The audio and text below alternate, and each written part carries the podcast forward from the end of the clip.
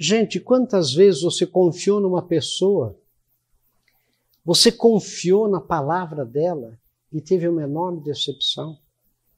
Quantas vezes você entrou no emprego achando que ali você ia ser feliz, porque aquele patrão novo seu tirou você do outro emprego, prometendo muitos e fundos, e você viu que era tudo mentira?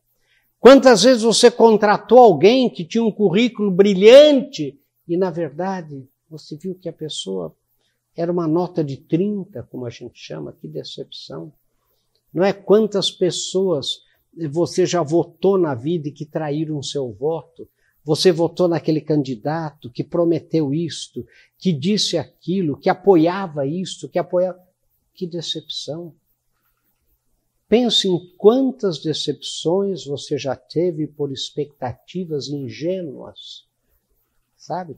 Expectativas ingênuas, né? com a pessoa que você casou, com a pessoa que você contratou, com, a, com o seu fornecedor que prometeu e não cumpriu, com aquele cliente que prometeu e não pagou. Pense nisso. Sucesso.